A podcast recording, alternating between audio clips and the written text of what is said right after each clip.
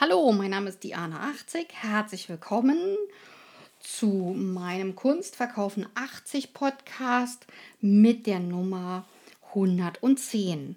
Heute wende ich mich dem wichtigen Thema zu Mappenvorbereitungskurse Kunst Berlin.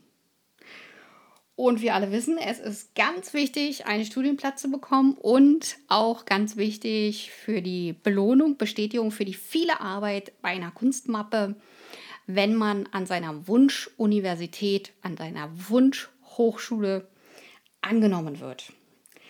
Welche Fächer betreue ich nun als Dozentin und ähm, als Zeichenlehrerin?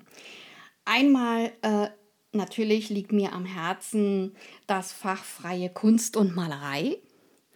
Wer jetzt glaubt, er kann dort fotorealistische Werke einreichen für den Fachbereich freie Kunst und Malerei, zum Beispiel an der Universität der Künste, der irrt total. Auch Skizzenbücher fehlen oftmals in der Mappe und es ist ganz oft so, dass die Strukturlosigkeit einer Kunstmappe dafür sorgt, dass diese nicht angenommen wird.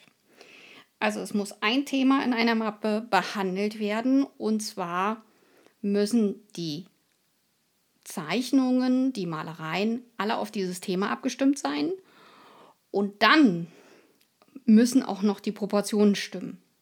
Und es muss eine künstlerische Mappe sein, also nur reines Abzeichnen ohne eigene Entwürfe, nein.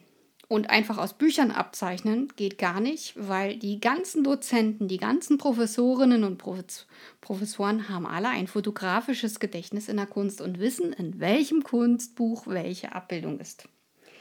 Also Hände weg von, ich weiß, wie es geht und ich male einfach aus dem Buch ab.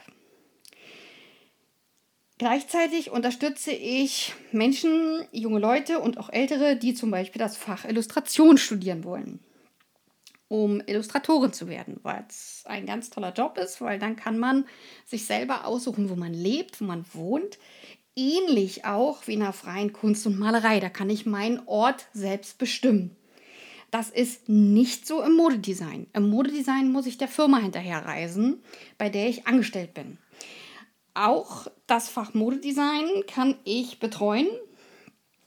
Und da ähm, kann ich ganz klar sagen, auch hier gilt wieder Struktur in der Mappe, Proportionen, ein Thema bearbeiten, ganz viele Entwürfe, aber diese müssen künstlerisch umgesetzt sein und müssen einem gewissen Niveau einer Ästhetik ähm, Rechnung tragen. Und gleichzeitig darf ich hier keine bunten, knalligen Dinger einreichen, weil dann sehen die genau, aha, die kann nicht mit Farben umgehen, das ist ein Anfänger, das wollen wir gar nicht und lehnen die Mappe ab. Viele Modedesign-Leute wollen ähm, an die ähm, HTW oder auch nach Weißensee oder auch ähm, an die Universität der Künste hier in Berlin. Gleiches gilt für Kunstlehramt, auch da betreue ich die Mappen und die Mappenerstellung. Kommunikationsdesign habe ich auch schon einige Mappen betreut. Produktdesign mit Hausaufgaben habe ich auch schon einige Mappen betreut. Grafikdesigner habe ich schon selber ausgebildet und äh, Grafikdesignerin, Szenografie, Leute habe ich auch schon äh, ausgebildet und habe auch schon Absolventen. Gleiches gilt im ähm, Kostümbild. Auch hier habe ich schon Studentinnen und Absolventen ausgebildet. Das Kostümbild ist natürlich besonders, weil es mit Theater zu tun hat und natürlich auch äh, mit Film. Und da ist das besonders, ähm, weil hier nochmal zwischen Szenografie und Kostümbild sehr viele Ähnlichkeiten sind, gerade in der Kostümhistorik ähm, und in der Kostümgeschichte, auch vergleichbar mit dem Modedesign, wo ja auch dasselbe Fach auftaucht vom kostümgeschichtlichen Hintergrund. Dann haben wir natürlich das Bühnenkostüm, das ist reines Theater, beziehungsweise die Entwürfe sind fürs reine Theater. Auch da habe ich einige Bühnenkostümbildnerinnen und Bildner ausgebildet. auch übrigens von meiner Akademie. Und gleiches gilt auch für das Fach Bühnenbild. Hier äh, muss man wissen, dass die Klassen unterschiedlich getrennt sind. An der Universität der Künste, also UDK hier in Berlin, ist das Bühnenkostüm getrennt vom Bühnenbild. Und in Weißensee gibt es zum Beispiel nur das Fach Bühnenbild hauptamtlich. Man kann aber dort auch Kostüm mitstudieren. In Hamburg ist die Szenografie ansässig und das ist auch ein bisschen mehr Richtung Theater, die Hochschule, und ähm, verlangt natürlich eine ganz andere Mappe als äh, zum Beispiel die Mappe in Weißensee. Zeichenunterricht gebe ich natürlich, dann ist Aktzeichen, Aktzeichnen dabei, weil das gehört mit in die Mappe. Mindestens drei, vier Aktzeichnungen müssen in einer Mappe drin sein und es müssen gute Zeichnungen sein. Das heißt, da packe ich also nicht die rein, wo ich geübt habe, sondern meine besten. Das muss in die Bewerbungsmappe für die Kunst rein und Prüfungsvorbereitung mache ich auch. Was kommen für Prüfungsfragen? In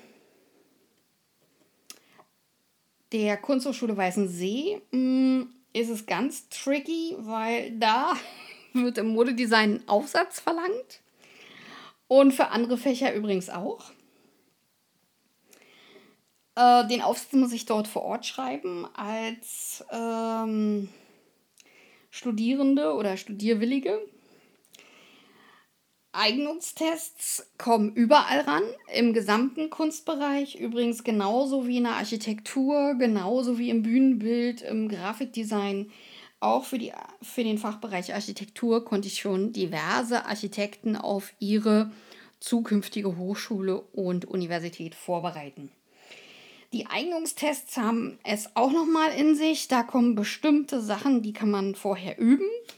Auch das ähm, erfahrt ihr dann ganz konkret in eurem Mappenvorbereitungskurs für die Kunst. Ich würde mich freuen, wenn ihr mir eine Mail schreibt oder mich anruft. Ich habe noch ein paar letzte Plätze. Für Kunstlehramt habe ich zum Beispiel noch einen letzten Mappenkursplatz. Oder auch für die freie Kunst und Malerei habe ich einen letzten äh, Mappenvorbereitungskurs, also einen letzten Platz. Für Kommunikationsdesign einen letzten Platz. Für äh, Modedesign auch nochmal ganz wichtig, weil viele wollen ja Modedesign, Modedesignerin und Modedesigner werden. Und für Kostüm und Bühnenbild habe ich auch jeweils einen Platz. Ich würde mich freuen, wenn ihr mich unterstützt und mir ein paar Likes da lasst und auch meinen Kanal abonniert, wenn euch die Themen interessieren. Und ich würde mich freuen, wenn ihr diese Podcast-Folge als Link an eure Freunde, Bekannten und so weiter, vielleicht auch an andere angehende Künstlerinnen und Künstler versendet per Mail oder auch per Simse oder WhatsApp, ähm, damit auch diese im Bilde sind. Ich bedanke mich fürs Zuhören und wünsche künstlerische Grüße und vor allen Dingen äh, gebt nie auf, bleibt immer dran.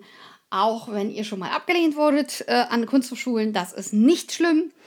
Auch äh, in Halle zum Beispiel kann man sich an der Burg Griebenstein nur zweimal bewerben. Das macht aber gar nichts. Es gibt noch andere Hochschulen. Also man kann äh, sich auch mehrmals bei einer bewerben. Und wenn die zwei Dinge abgelaufen sind, c'est la vie dann bewerbe ich mich halt woanders.